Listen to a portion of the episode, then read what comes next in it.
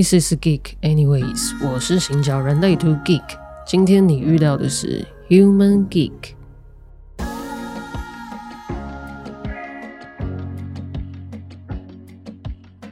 这集我想聊，就是我自己对我自己的情绪动能周期的一个观察。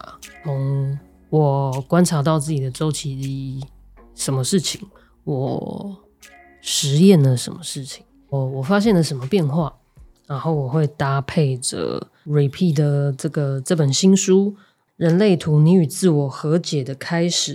其实这一集讲情绪周期的实验。其实我我之前就录好了，就像我上一集说的，我后来觉得不知道为什么 feel 不对，不合时宜，然后也是呃原本观察到的一个固定的周期变化，诶，它变平了哦。那我也就想说，好啊，那就等一等再观察观察。事情是这样的哈，在八月的时候，我做了一个实验哦，因为我观察到我的经期来的前一个礼拜，我的情绪起伏会很大。那身体的机能也呈现一种比较呃焦躁的状态哦。什么叫焦躁？就是它就是感觉热啊，容易胃胀气啊。那尤其是我的呃，我几乎这几年哦，可能十年以上的哦，会不会其实从小到大有可能，就是我下巴的痘痘会长不停。那这两年更严重哦，就是我在这个身体焦躁的。这个迹象哦，它反映在我整个额头跟脸颊都会长痘痘，而且我会突然极度想要喝酒。那以前我就会去喝了，然后就会去呃，因为就试图想要摆脱身体那种不舒服的感觉，那也成为了一种不好的习惯。嗯，今年休息嘛，其实我就一直在中医的协助，然后。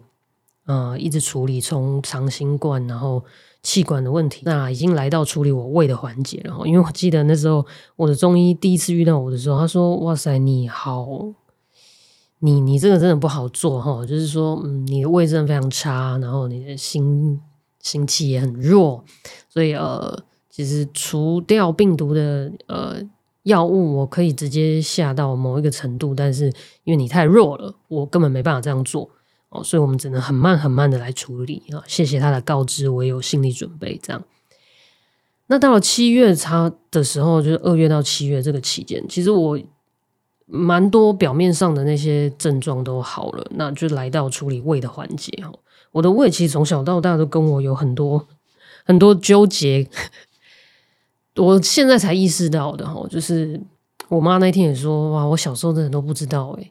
就是你也都会胀气啊，我都傻傻的不知道怎么处理耶，想说就就这样就好了，就是也没有都也没有带你去看医生哦。好了，我就当他的忏悔，接受他的告诫哦。没有，在七月的时候，呃，我的诊疗记录一直卡在一个状态哦，就是只要我的呃经期来的前夕，它那些那些状态都还是会出现痘痘啊、胀气啊，甚至想喝酒的欲望。哦，都没有消失。那对我来讲，其实，嗯，你知道，这就是一种撞墙期啦。你做任何事情遇到撞墙期的时候，你都会有一些啊想放弃啊，或者觉得说啊是不是没效啊什么的哦。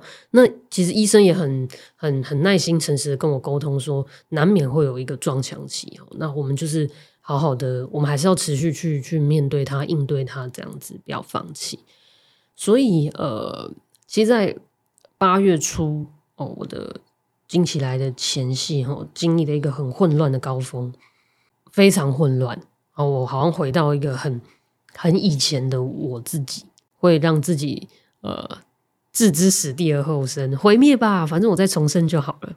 我以前很常这样哦，那我等下后面会讲背后的原理是什么。在那个同时，其实我还是去参加了一些很不错的讲座哦等等的。那其实那时候我我。八月的时候，我已经可以意识到，就是，诶，这个讲座这么棒，那为什么我，呃，我的情绪滤镜哦，也不是为什么，就是我更能够觉察到，我现在情绪的滤镜是不对的。我现在在这里会用直接用情绪这个字哦，但我觉得可能对有些人来讲，情绪就是呃喜怒哀乐啊，热喜怒哀乐。OK，我希望大家要去做一个分辨，因为我也是花了很多的时间去做分辨。没有，就是因为情绪中心的英文是，如果你真的翻过来，它是比较像脉轮里面的太阳神经丛哦。然后情绪是有动能的哦，你它是一个动力中心，它会让你有行动力，会让你有压力，想要去干种种的。那所以情绪这里讲的情绪动能，不只是喜怒哀乐那些吼。好，Anyway 回来。那总之就是我参加一场讲座，然后我觉得哎很棒啊，但我的情绪滤镜怎么怪怪的这样？好，然后我就回来之后回到家里之后，我就其实就翻开我的日记本哦。其实这三年多来，我都我我有找到一个适合我自己记录情绪的方式，就是呃每一天我本来就会有那种写写小日记的习惯哦，就是每一天我会写写字啊，不定时间的这样子，然后记录一下。今天发生什么事，或者是今天有什么感受？这样。那三年前我在上完 Repeat 的觉察中心读书会的课，然后那个月我意外的得到一个收获，就是因为我手边有一支那个叉叉笔，四色的叉叉笔，欢迎叉叉笔找我叶配哦。我就随手拿起这个叉叉笔，然后四种颜色嘛，它就是呃红、绿、蓝跟灰色，呃黑色啦。其实回顾的时候发现，哎。我我不知不觉用了颜色来记录下我的呃情绪动能哦，呃蓝色是比较嗯动能低的时候，红色是动能最高的时候，绿色是我比较平静的时候，哦黑色是不知道，嗯大概是这样。那所以呃这三年来，其实我用这个方式，一开始是记录我的真的是情绪。嗯，发生了这件事情，所以我不太开心或怎么样，我对谁谁谁不舒服，或是这今天就心情不好，或什么听到这首歌很想哭或什么之类的，记录情绪。但记着记着，我后来发现一件事情，因为我本来就是私事的记事本是一个，公事的记事本是一个，我后来把它 mix 在一起了，然后我也把记录的笔沿就是直接用这个叉叉笔了。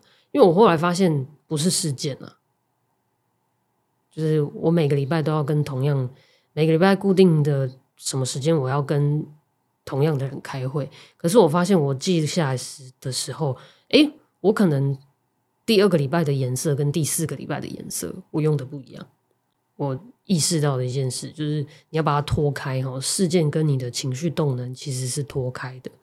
不是先有事件才有你的情绪，是先有你的情绪动能，才有了那个你对事件的感受。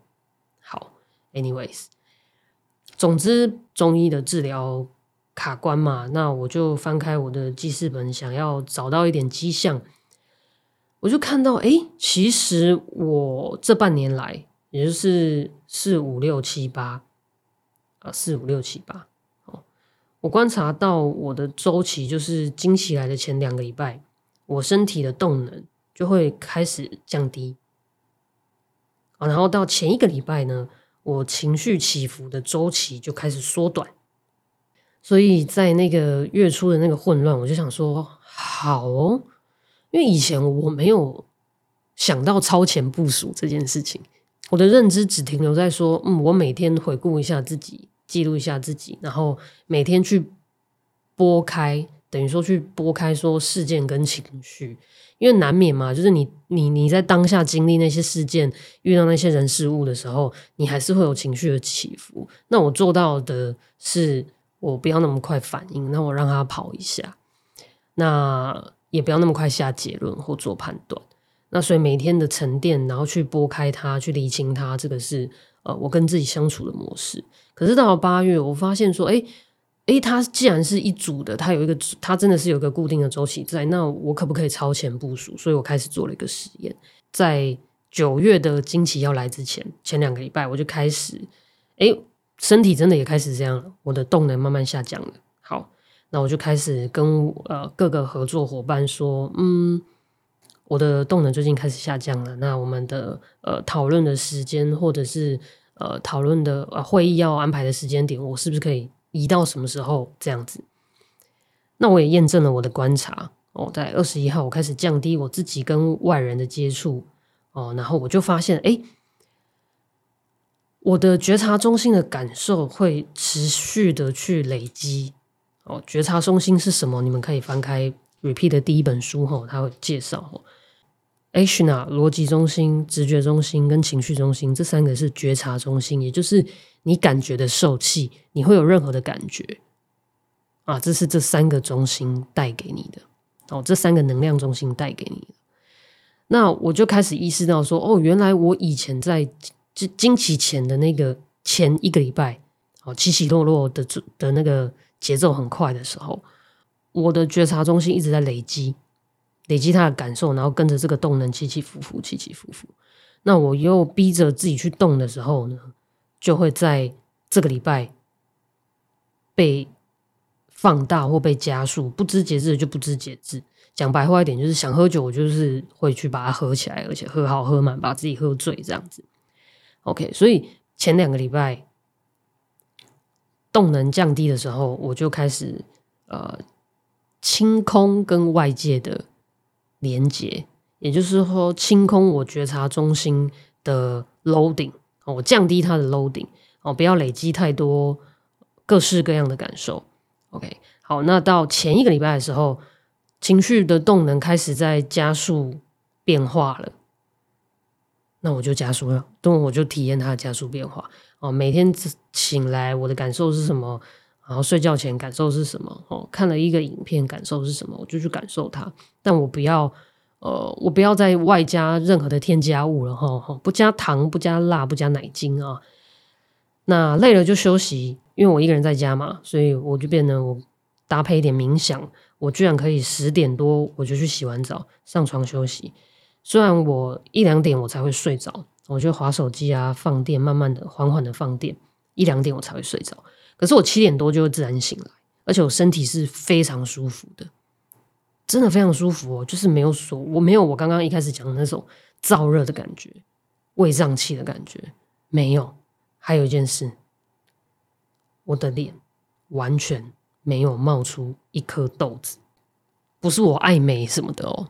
是，其实我也很烦，而且那种豆子是不是那种会冒头的豆子哦？是不冒头的那种豆子哦。台语好像叫顶啊，有没有？就是它会凸一个很大包，然后你按它会很痛，挤也不是，不挤也不是，然后它你只能等它自己消那种。但八月我这个实验就是提前两个礼拜，我超前部署去面对它，我整个人身体超舒服。我我我。结巴个屁！就这种感觉是真的。我发现哇，我突变了吗？OK，如果个体人的一些体验是带领大家去经历突变的话，我真的一直都不知道这个突变的感觉是什么。我不知道怎么形容，我也没有察觉。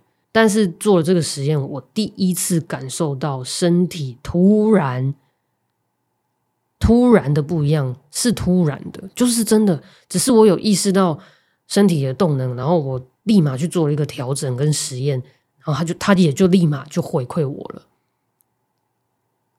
我顺应了身体的自然，然后我得到一种平静感，连身体的体温、内脏的状态都平静的一种感觉。OK，那这个过程中有什么杂音吗？有啊，其实这个过程中还是有杂音的。我刚刚说，哇，一个月有两个礼拜。对不对？要完全净空，有人这样的吗？我大脑就是跟我说，你一个月只能工作两个礼拜，你要怎么养活你自己啊？你想想看，你实验成功了，那你什么工作可以配合你这种节奏？这就是我的大脑在跟我自己对话，或不让我自己臣服于我的身体的声音。可是我就想实验看看啊。因为我以前也是边工作边看中医、看西医，该照的胃镜都照过了，该干嘛的都干嘛了，我没有一次成功的。但八月，我觉得我的身体也说服了我的大脑，我的大脑就觉得，哇哦，在这个突变的现场，呃，我也不能解释什么，我也不知道为什么以前做不到，但现在做到了，而且我体验到了。最大的突变是什么？我每一次惊奇来之前。一定会想喝酒，会有一种极高的，好像零到一百，突然那天超想喝酒。八月的这个实验，我真的没有想喝酒，非常奇妙。但这是有一个有一个很大的对比的过程，就是因为进入八月初的那个惊奇之前的七月，我有了一个。就像我刚刚讲了，经历了一个过去的自己非常不知节制的去喝酒了。我接下来要分享七月底的那个状态。来，我觉得一个就是自己不愿意臣服身体的讯号，然后觉得好多感受都感受不到，太空了，不知所措，所以去寻找呃有刺激性的感受。在我身上就是去喝酒。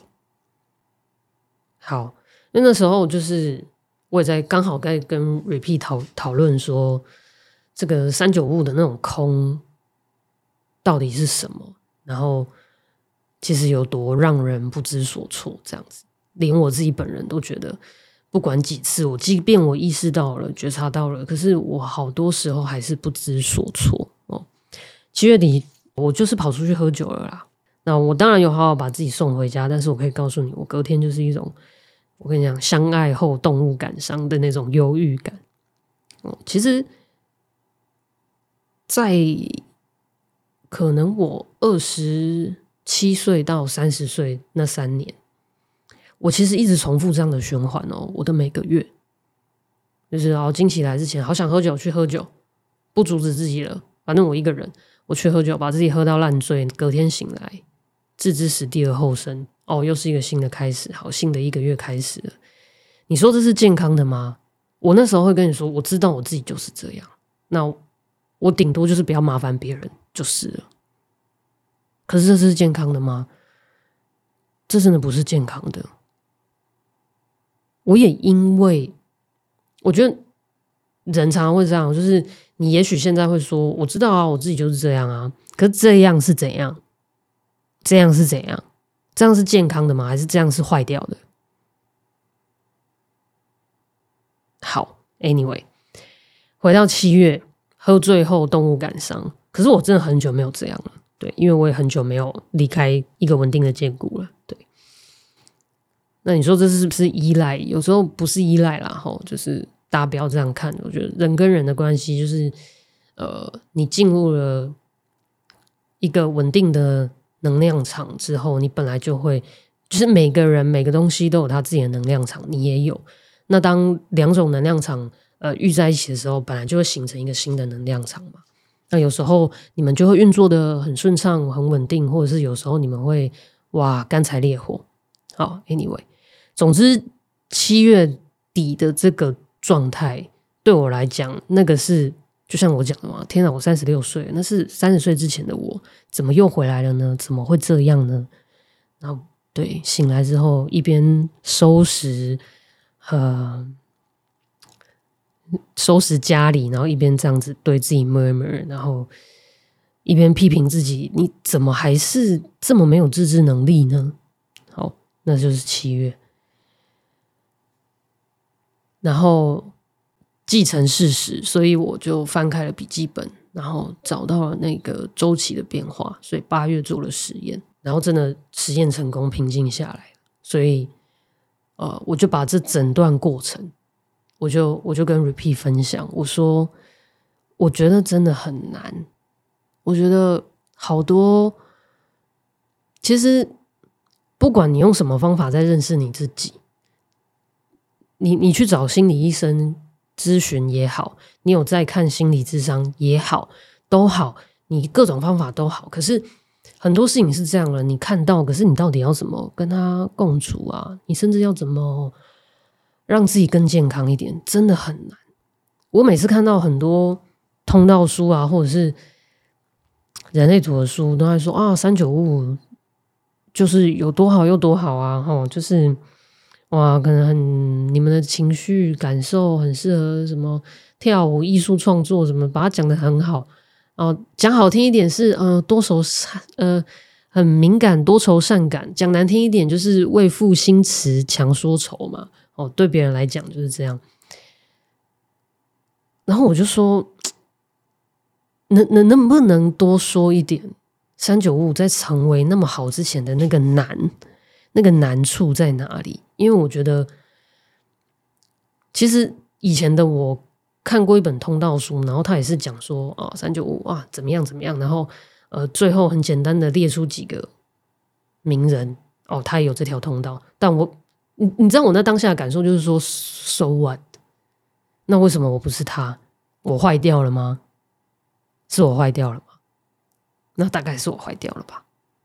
这其实真的会有这种这种阅读的心理过程。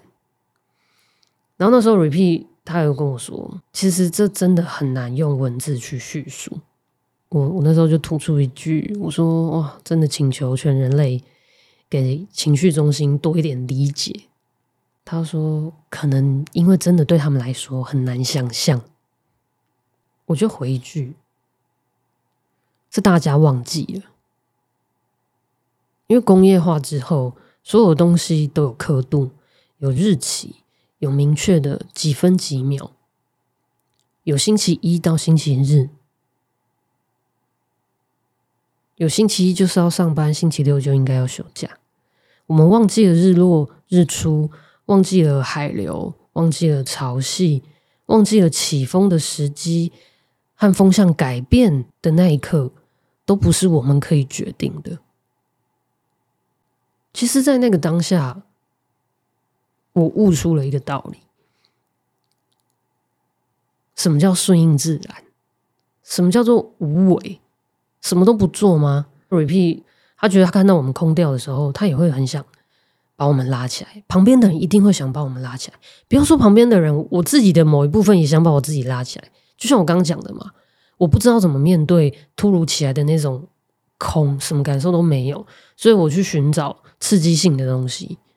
哦，那我寻找的就是酒精，然后我我不知道其他人会不会去寻找更刺激的什么，我不知道。OK，每个人真的不一样。八月底就是我实验完了之后，我意识到一件事啊：顺应自然，无为而治，自然。就是你，自然就是我。什么叫无为？身体累了，我就停下来；身体想吃了，就多吃一点。想躲起来，不想跟人接触。哦，现在海平面不平静，大家不要靠近，不要冲浪，不要不要去观浪，保持距离。这就是无为，停止内耗。放下对自己的指责，然后放下那些社会化告诉我们的应该。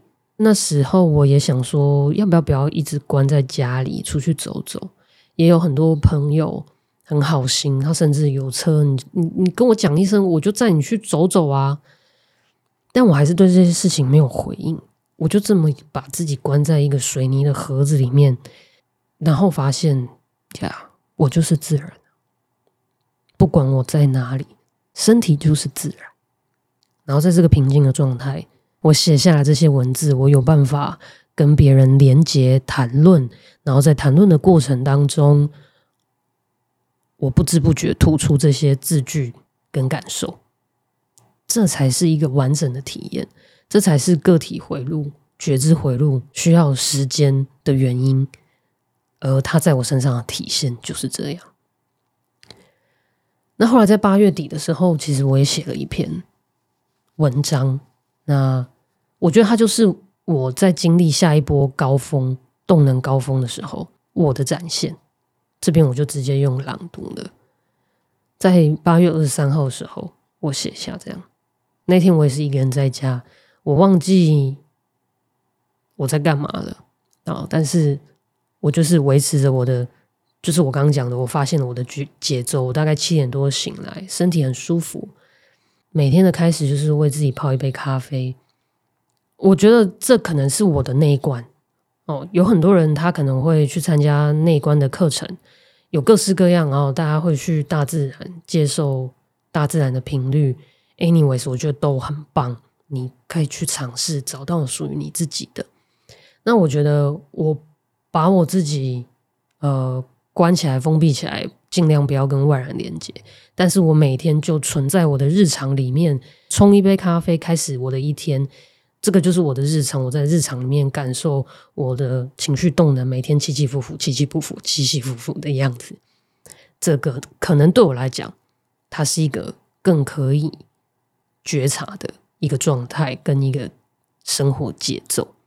哦，你一定会有你的，你一定要去找到你的。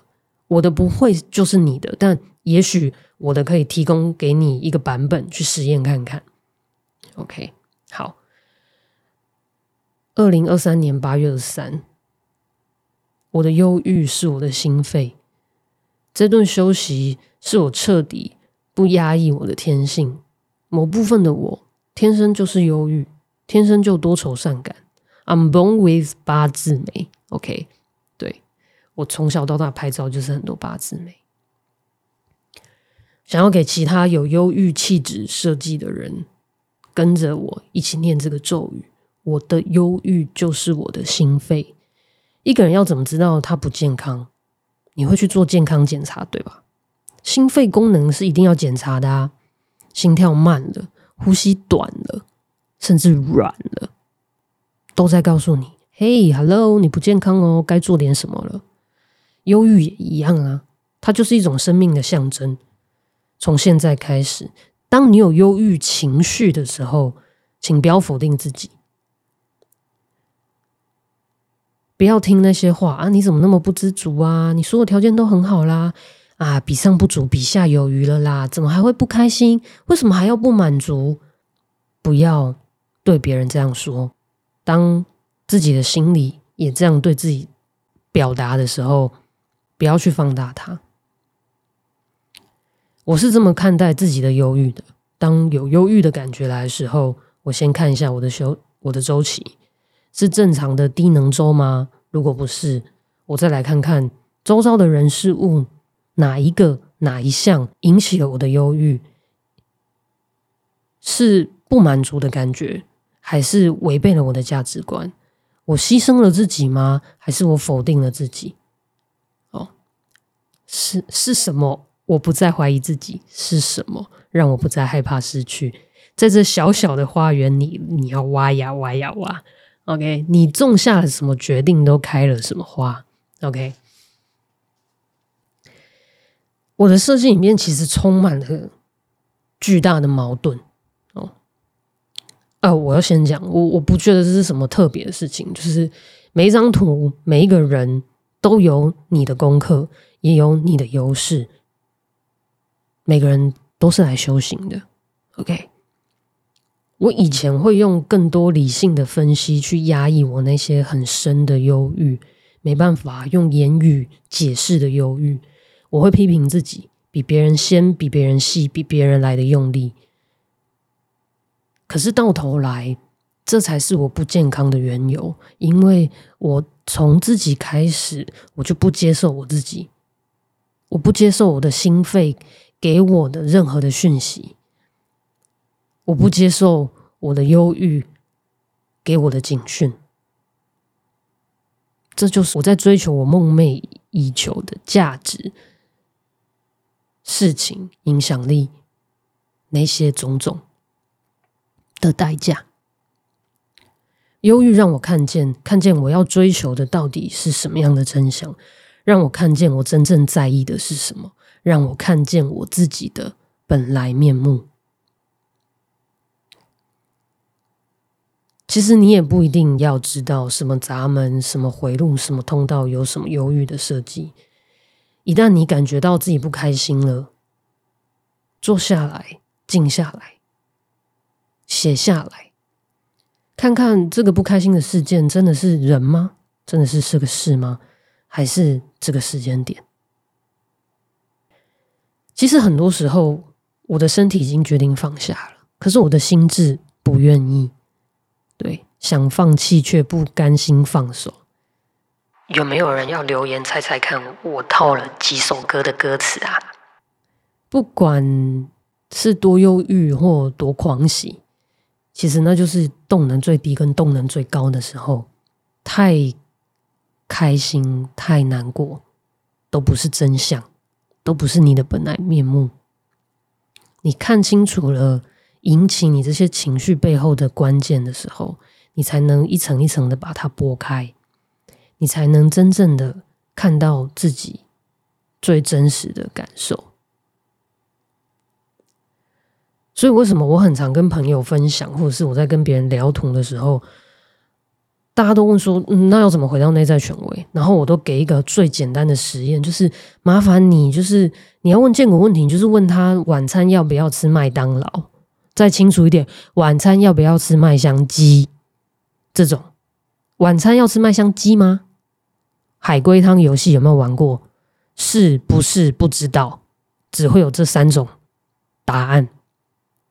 然后大家就觉得说：“我不要这种练习啊！我要练习到什么时候很无聊哎！我要知道我现在要怎么用我的内在权威，知道我可不可以离职，我要不要分手，要不要离婚，要不要接下那个工作，要不要飞到美国换一个环境？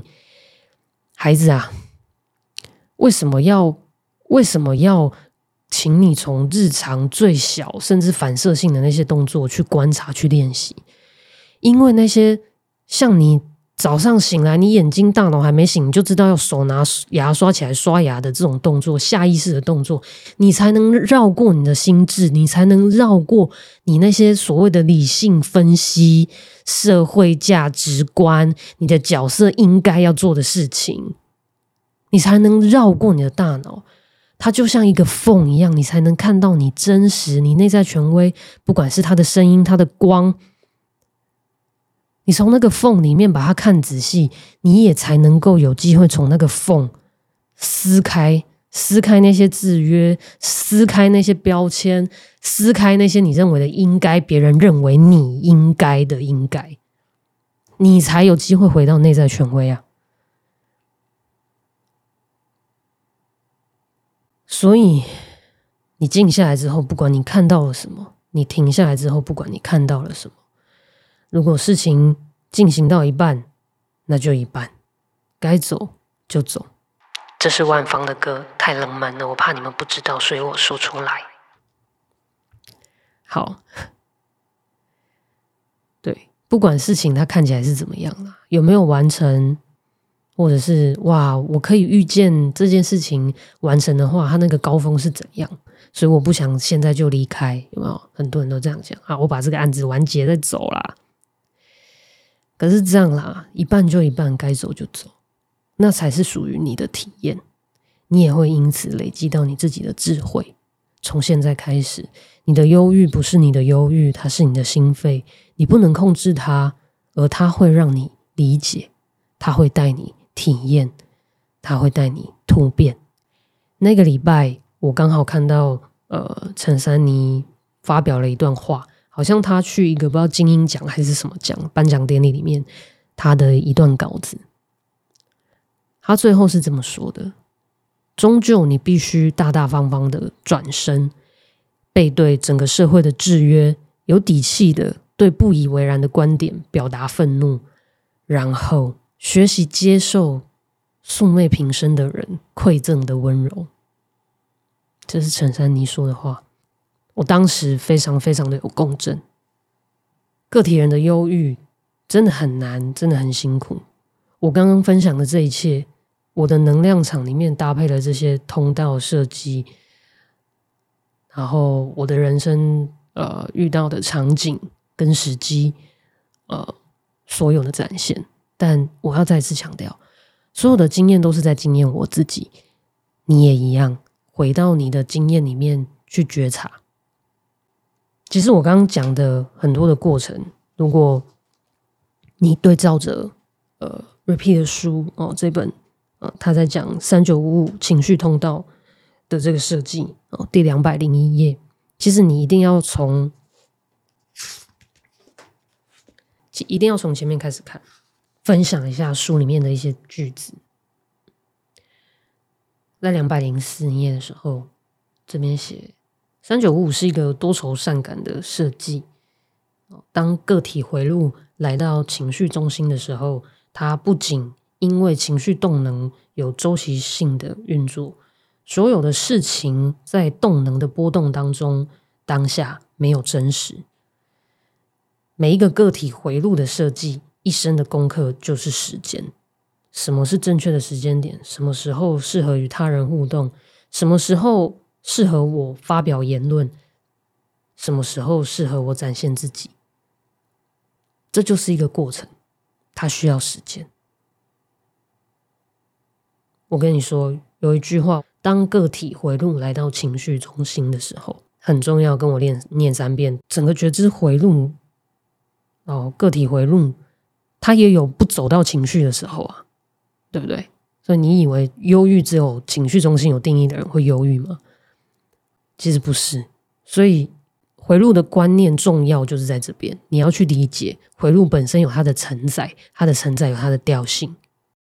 在两百零五页的时候，他说：“觉知回路不需要情绪加成，便自带忧郁。因此，多愁善感的三九五五，若不想要陷入长期的抑郁，秘诀就是停止帮各种感受找理由。这种脉冲式帮谱闭关的时候，是悲伤涌入，也是你真正可以独处的时候。哦，什么是脉冲式帮谱？”它跟三六零那条通道有关系，所以你要好不好？不要跳着看，跳着看也要适度的跳着看哦。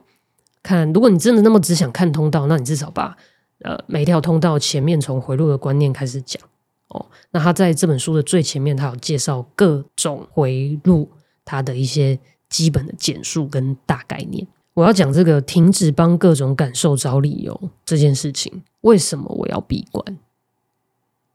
其实，在我意识到哦，我情绪滤镜这件事情的时候，我跟别人保持距离是在保护我们彼此。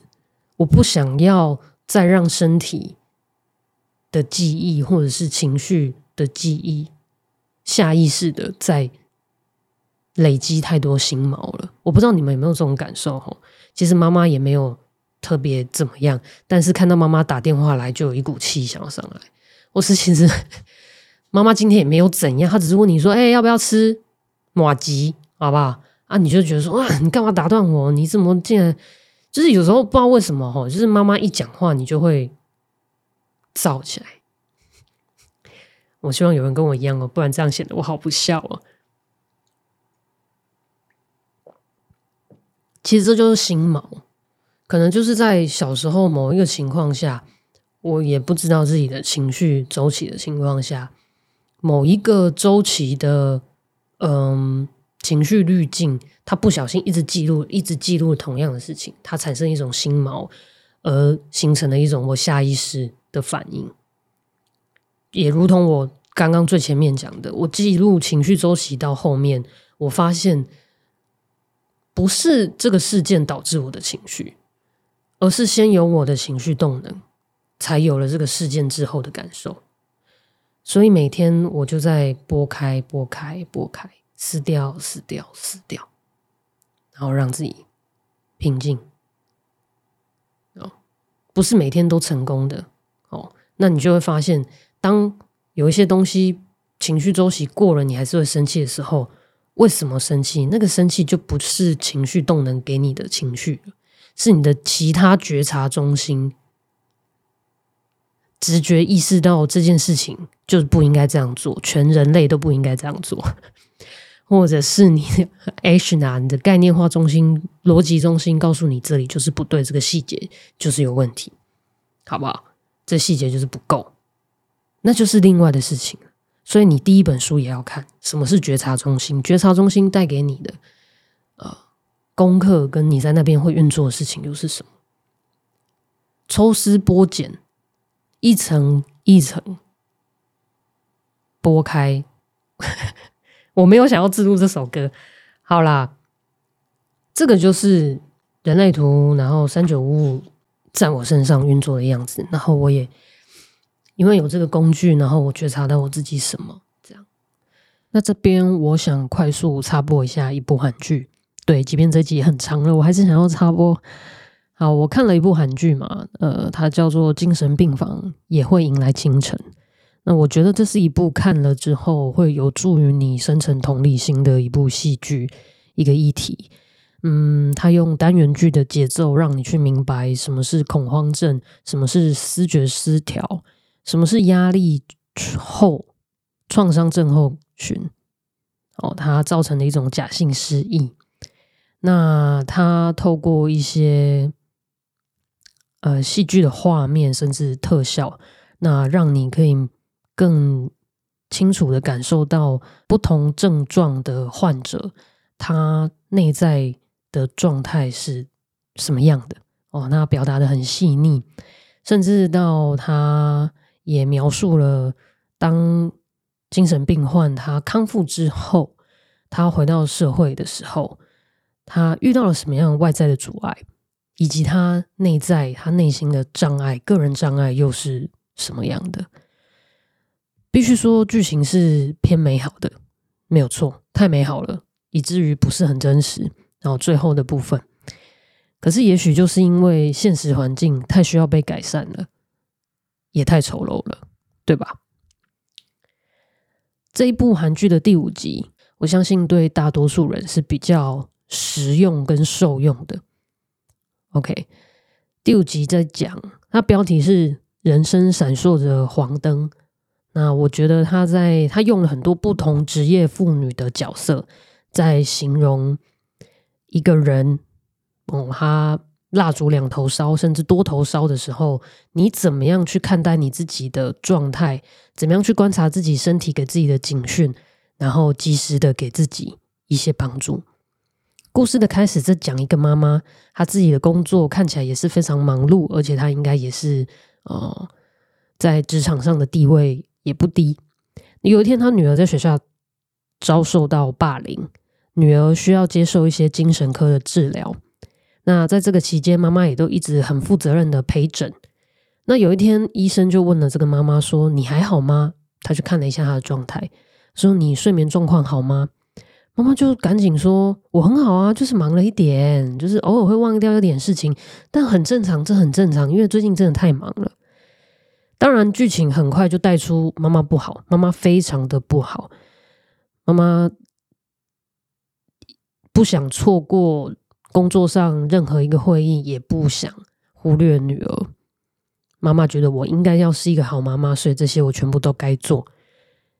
以至于他一连串的不管压力或创伤，他造成了假性失忆。他甚至忘记了女儿被霸霸凌的事情。他若无其事的跟霸凌者的妈妈搭话，在超市遇到，然后就很轻松自如的搭话，吓坏了所有人。当然，他清醒之后，他也吓坏了自己。那剧情的需要，他非常快的就选择积极治疗、住院治疗。我觉得这里是不真实的一块啊。对吧？很多人应该是会好，这我不要以偏概全，但我希望所有人都这样，在状况发生的时候，我们不要挣扎太久，我们就积极治疗。那他住院治疗的是这段期间，医生就请他写自传。他一开始觉得好奇怪哦，干嘛叫我写自传？而且他不知道怎么下笔。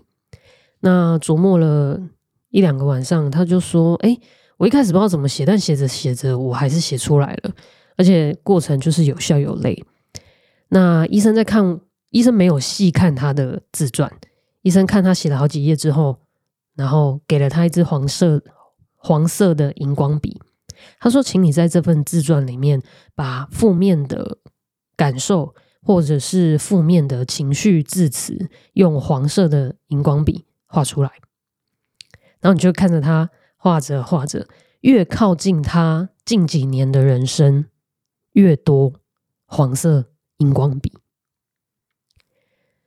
这时候妈妈也很惊讶，她觉得她在工作上有一定的成就，有一定的累积，她也很尽力的呃，要当一个好妈妈。她觉得她在各方面都非常尽力，在她的角色上她都很尽力，但殊不知她充满了负面的情绪。这时候，医生告诉她，情绪是有肌肉的。你就想象我们在健身，我们人为什么需要健身？情绪也是需要健身的。任何一任何一种姿势，维持太久，肌肉都会不舒服。任何一种情绪持续太久，也是不舒服的。我很喜欢这个这一集的内容跟桥段，当然碍于篇幅，它很快的这这一集它很快就就是带过了哦。我觉得它值得两集，但是但是当然啦，跟其他集的呃症状去比的话，这个是比较容易康复。的一个精神状态。不过，我觉得这集非常的实用，我觉得对大部大部分的人来讲都是可以拿来运用的。我正这我这整集 podcast 的内容，我讲了很多情绪、情绪动能以及动能的周期，或者是我会讲我的情绪周期。人类图这个工具，它是让我明白。我的身体它自己有一个动能的周期，我先辨识出动能的惯性与以及它的不惯性，我再去区分出引发我的情绪是人是事件还是我自己的周期。情绪是有肌肉的，动能是有周期的。不管你的情绪中心有没有定义，你认不认识人类图，我很诚恳的推荐。你去找到适合自己的工具，去观察并且记录，记录身体的状态、情绪的状态，你食量的变化、你酒量的变化都好。我是一个生理女性，所以我记录了呃我惊奇的状态。也许你是一个生理男性，那我相信你也有你自己身体变化的模样跟状态。